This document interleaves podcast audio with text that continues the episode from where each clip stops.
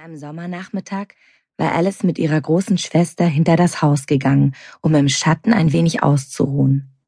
Sie saßen beide im Gras, zu ihren Füßen plätscherte der Bach vorbei. Die Schwester las ein Buch und Alice langweilte sich.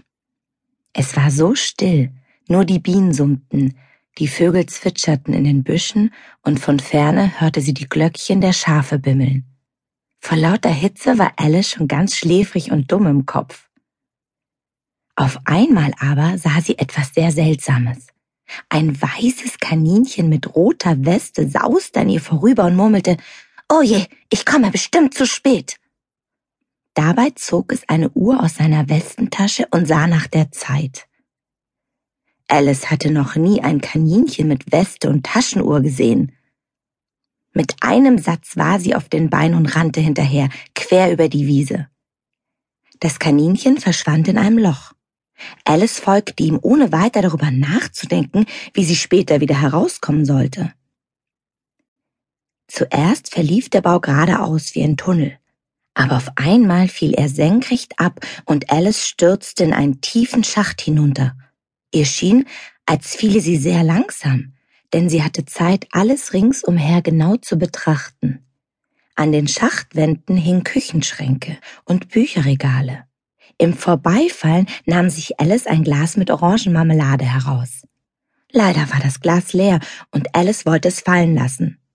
Aber sie dachte an das Kaninchen, das ja irgendwo unter ihr sein müsste und bestimmt kein Marmeladenglas auf den Kopf bekommen wollte. Deshalb stellte sie das Glas ein paar Meter weiter wieder in ein Schrankfach. Immer tiefer fiel sie hinunter, immer dunkler wurde es in dem Schacht. Ich fürchte, dass ich bis zum Mittelpunkt der Erde stürze, dachte Alice. Vielleicht sogar noch weiter und ich komme erst in Australien wieder ans Tageslicht. Doch auf einmal war der Schacht zu Ende und Alice plumpste bauz, badauz auf einen Haufen dürrer Blätter. Der Aufprall hatte ihr seltsamerweise überhaupt nichts ausgemacht und sie stand auf, ohne sich wehgetan zu haben. Vor ihr lag wieder ein langer Gang. Sie sah das Kaninchen weit hinten um eine Ecke biegen. Ach du meine Güte, Ohren und Schnurrbartspitzen, rief es aufgeregt. So spät schon. Alice rannte ihm nach, bis sie in einen großen, von einer Reihe von Kronleuchtern erhellten Saal gelangte. Ringsum an den Wänden befanden sich lauter Türen, die alle verschlossen waren. Das Kaninchen war nirgends zu sehen. Wie soll ich hier jemals wieder herausfinden? Fragte sich Alice besorgt, nachdem sie an jeder einzelnen Tür gerüttelt hatte. Plötzlich erblickte sie einen einfachen Glastisch, auf dem ein winziger goldener Schlüssel lag. Sofort probierte Alice das Schlüsselchen an allen Türen aus, aber es passte nirgends.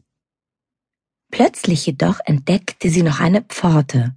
Sie verbarg sich hinter einem Vorhang und war so niedrig und schmal, dass Alice sie vorher übersehen hatte. Sie bückte sich und steckte das Schlüsselchen ins Schloss. Zu ihrer großen Freude öffnete sich die Pforte.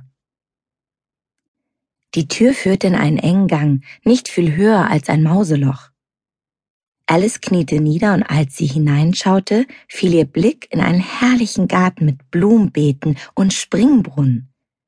Wie gern wäre Alice in diesem Garten spazieren gegangen.